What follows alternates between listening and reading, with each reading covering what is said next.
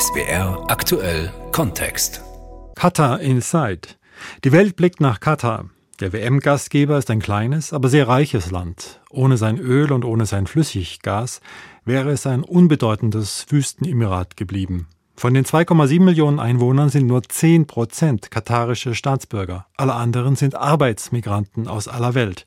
Auch sie und gerade sie haben das Land zu dem gemacht, wie es sich heute darstellt. Vor allem der Westen beäugt Katar wegen der Menschenrechtssituation sehr kritisch. Doch im Land selbst sind durchaus Reformen feststellbar. Nahostkorrespondentin Anne Almeling gibt einen Einblick.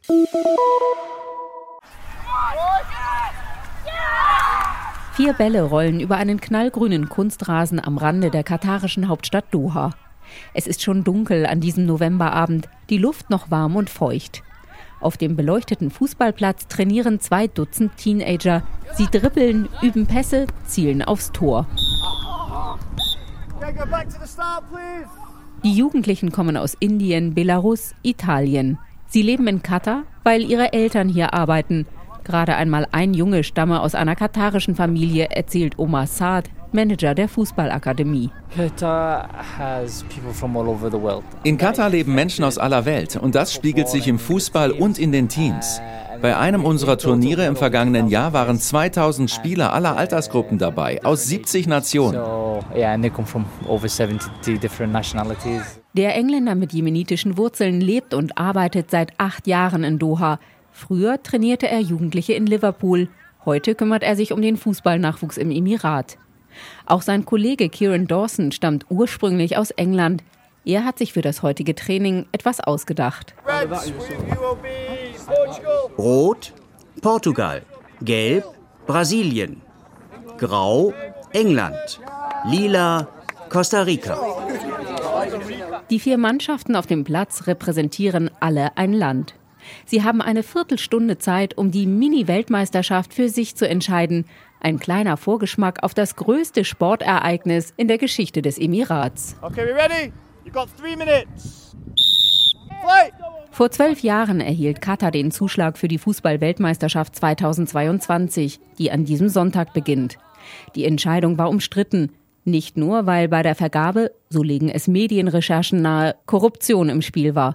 Auch andere Argumente sprachen gegen Katar als Austragungsort. Das heiße Klima, die fehlenden Stadien, die mangelnde Fußballkultur.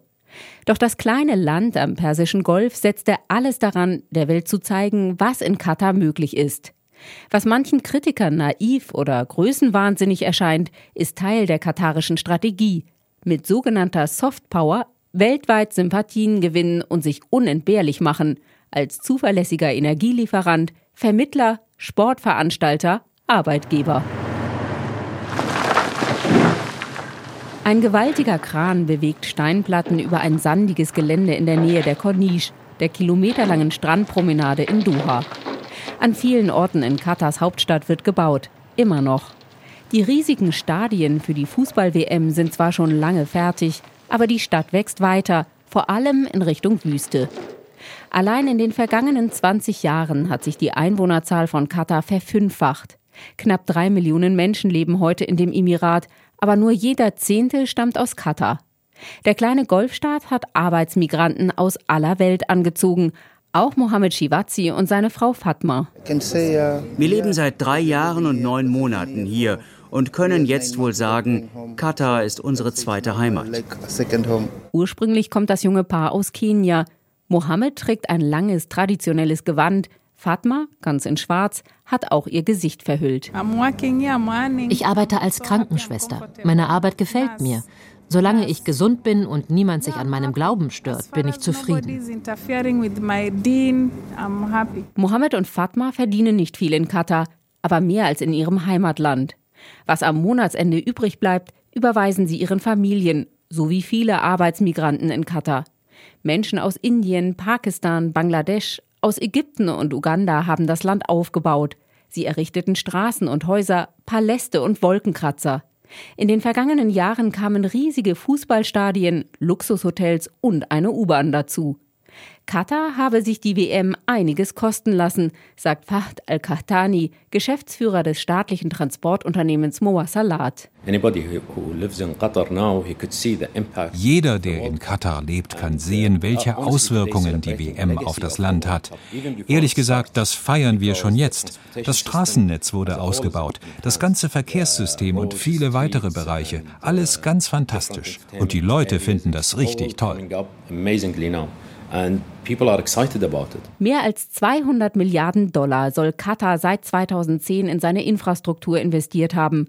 Davon verspricht sich das Emirat Aufmerksamkeit und Anerkennung. Zum ersten Mal überhaupt wird die WM in einem arabischen Land ausgetragen. Doch aus dem Westen hagelt es Kritik.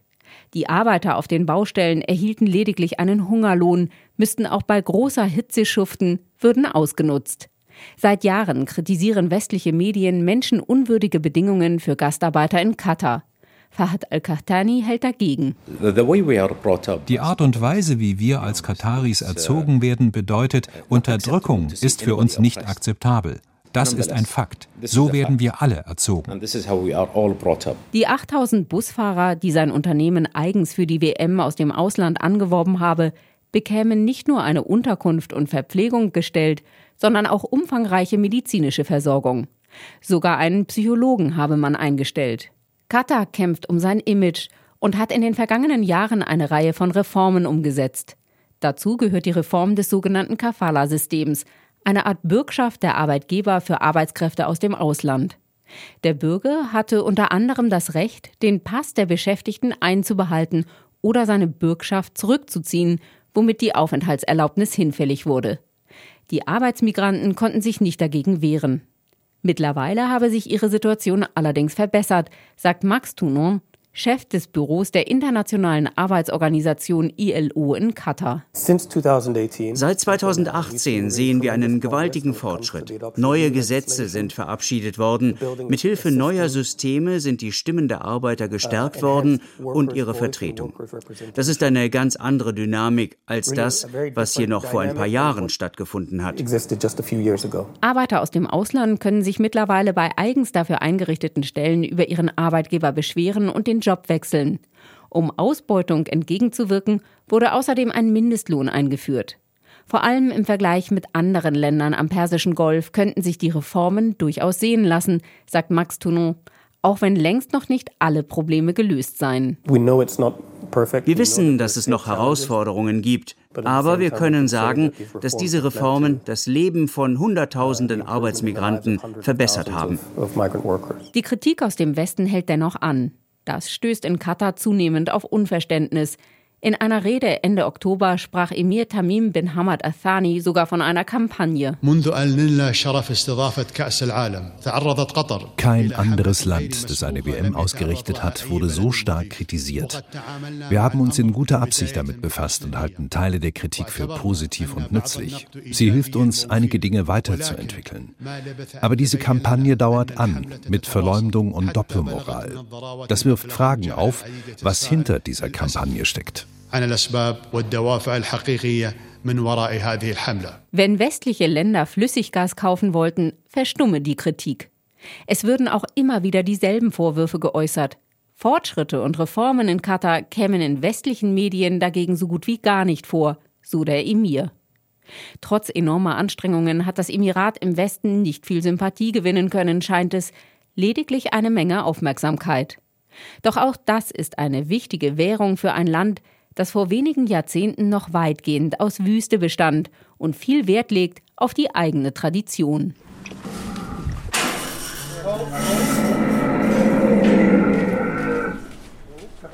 Kamel Nummer 14 ist unzufrieden. Es ist das einzige, das einen Laut von sich gibt. Die anderen Tiere auf der Farm von Hamad Ali Jahab wirken gelassen. Etwa eine Stunde Autofahrt westlich von Doha ist von der Aufregung rund um die Fußball-WM nichts mehr zu spüren. Hamad und seine Mitarbeiter bereiten sich auf ein Kamelrennen vor. Früher waren die Kamele alles, was man im Leben brauchte. Die Menschen reisten mit dem Kamel, um Handel zu treiben, Essen und Trinken zu beschaffen. Die Kamele waren wie Autos oder Flugzeuge, die kommen und gehen. Jahrhundertelang lebten die Menschen auf der arabischen Halbinsel sehr bescheiden.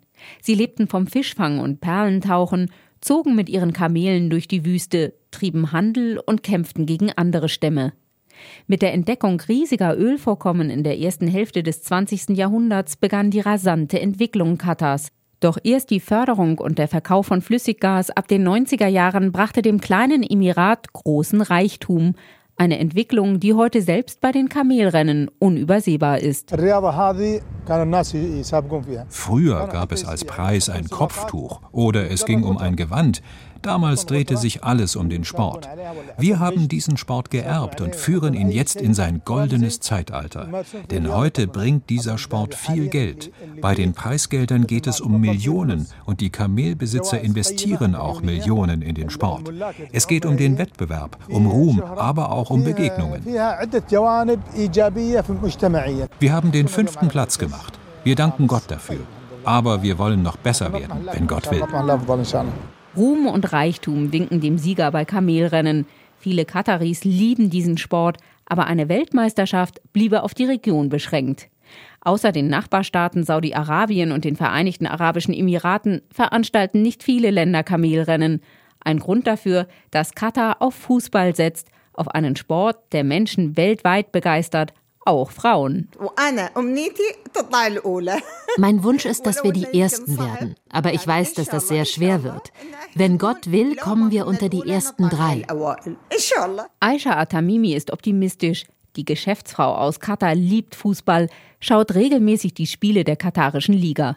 Jedes Familienmitglied habe einen Lieblingsclub, erzählt sie. Für Katar ist Aisha eine Art Botschafterin. Nicht viele Frauen sind bereit, mit ausländischen Medien zu sprechen. Aisha hat damit kein Problem. Jahrelang präsentierte sie die Sendung Esstisch im staatlichen Fernsehen, zeigte ihren Landsleuten, was die Küche ihres Heimatlandes ausmacht. Heute vertritt sie ihr Heimatland bei Veranstaltungen im Ausland und bringt anderen Menschen das Kochen bei. Bei uns in Katar sind die Frauen berufstätig. Sie arbeiten Schulter an Schulter mit den Männern. In einigen Bereichen verdient die Frau sogar mehr Geld als der Mann.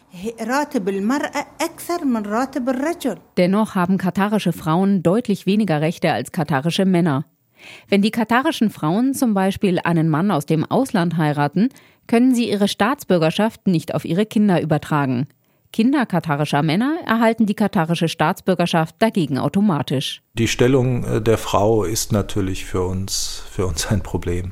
Ja, die Rechtsstellung der Frau ist untergeordnet. Sagt Islamwissenschaftler Guido Steinberg bei der Stiftung Wissenschaft und Politik in Berlin. Wenn man sich allerdings mal mit weiblichen Kataris unterhält, dann ist die Situation durchaus eine andere, denn die Möglichkeiten für Frauen und Mädchen, sich selbst zu entwickeln, zur Schule zu gehen, an die teils wirklich tollen Universitäten zu gehen, die sind ordentlich. Es gibt eine weitgehende Reisefreiheit und deswegen ist das Bild der, der unterdrückten Frau in Katar zumindest ein unvollständiges Bild. In den vergangenen Jahren seien eine Menge Fortschritte erzielt worden, betont die Geschäftsfrau Aisha Atamimi und kritisiert die westlichen Länder.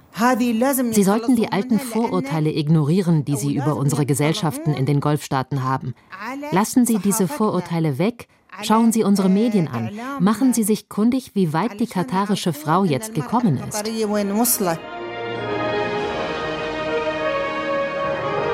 Der Nachrichtensender Al Jazeera ist rund um die Uhr auf Sendung, berichtet aus Katar, dem Nahen Osten und dem Rest der Welt. Allein in Doha arbeiten etwa 2500 Menschen aus mehr als 90 Nationen für das bekannteste arabische Medienunternehmen. Al Jazeera, sagt Geschäftsführer Mustafa Suak, sei anders als die anderen Medien in der Region frei, unabhängig, pluralistisch. Al Jazeera arbeitet nicht für die Regierung. Die Regierungsbeamten in Katar dürfen uns nicht kontaktieren. Sie dürfen uns überhaupt nicht reinreden, wenn es um die Art und Weise geht, wie wir berichten.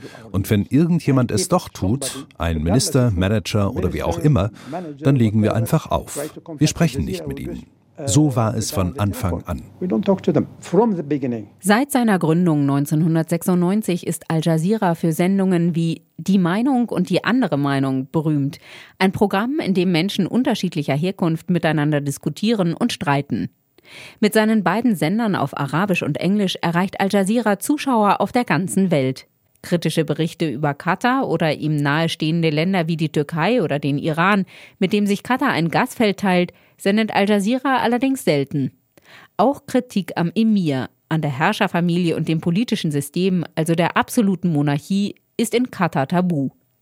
Wenn es um andere Länder und Regionen geht, sei Al Jazeera dagegen weniger zurückhaltend, sagt Islamwissenschaftler Guido Steinberg. Im Jahr 2011 wurde dann doch immer deutlicher, dass der Sender ein Instrument der katarischen Politik ist. Das war der Sender schon ab 1996. Das war nur nicht so sehr zu sehen, weil einfach in Katar nie etwas geschehen ist, äh, sodass auch nicht auffiel, dass über Katar sehr wenig berichtet wurde. Doch dann begann der sogenannte arabische Frühling. Hunderttausende Menschen in Tunesien, Libyen, Ägypten, dem Jemen und Syrien lehnten sich gegen die autokratischen Herrscher in ihren Ländern auf. Al Jazeera unterstützte diese Protestbewegung in seinen Berichten und setzte offenbar darauf, dass künftig die Katar nahestehenden Muslimbrüder an die Macht kommen würden, die größte Bewegung des politischen Islam in der arabischen Welt. Im Jahr 2011 wurde der Sender sehr viel kontroverser, weil er plötzlich zur Stimme erstens der katarischen Politik und zweitens zur Stimme der katarischen Verbündeten in der Region wurde. Dennoch gilt Al Jazeera bis heute als wichtigstes arabisches Nachrichtenmedium. Der Sender stärkt die Stimme Katars in der Welt und übt Kritik an anderen arabischen Ländern. Einer von mehreren Gründen dafür, dass Saudi-Arabien, Bahrain, die Vereinigten Arabischen Emirate und Ägypten Katar dazu bewegen wollten, Al Jazeera zu schließen. 2017 kappten sie alle Verbindungen zum kleinen Nachbarstaat, stellten Flugverbindungen und diplomatische Beziehungen ein und verhängten eine Blockade. Die Blockade der Nachbarstaaten, die Blockade Saudi-Arabiens und der Vereinigten Arabischen Emirate war auch darauf ausgerichtet, Katar diese WM zu nehmen. Entweder ganz oder aber die WM vielleicht dann doch noch in mehreren Nachbarstaaten gemeinsam mit Katar stattfinden zu lassen. Doch Katar beugte sich nicht. 2021 beendeten die Nachbarstaaten schließlich ihre Blockade, obwohl sie die eigenständige Politik Katars kritisch sehen.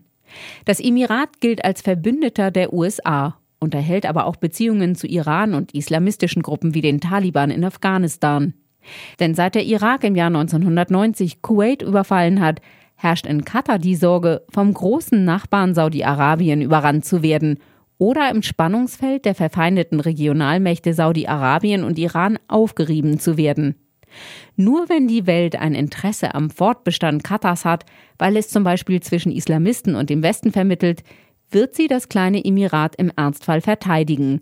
Das sei Katars Kalkül, sagt Politikwissenschaftler Nikolaus Fromm, der an der Bundeswehr-Universität in Hamburg zu Katar forscht. Das ist eine Strategie, möglichst sichtbar zu sein, um äh, sicher zu sein. Es geht darum, der Welt zu zeigen, dass es Katar gibt und dass Katar relevant ist auf welchem Gebiet auch immer oder in welchen Fragen auch immer, ähm, ob auf Energielieferungsebene, ob auf ähm, diplomatischer Ebene oder eben jetzt vielleicht auch auf sportlicher Ebene. Es geht einfach darum, dass sich dadurch Katar äh, absichert gegen potenzielle Feindseligkeiten, unter anderem vom großen Nachbarn Saudi-Arabien. Aus Katar berichtete Anne Almeling für SWR aktuell Kontext.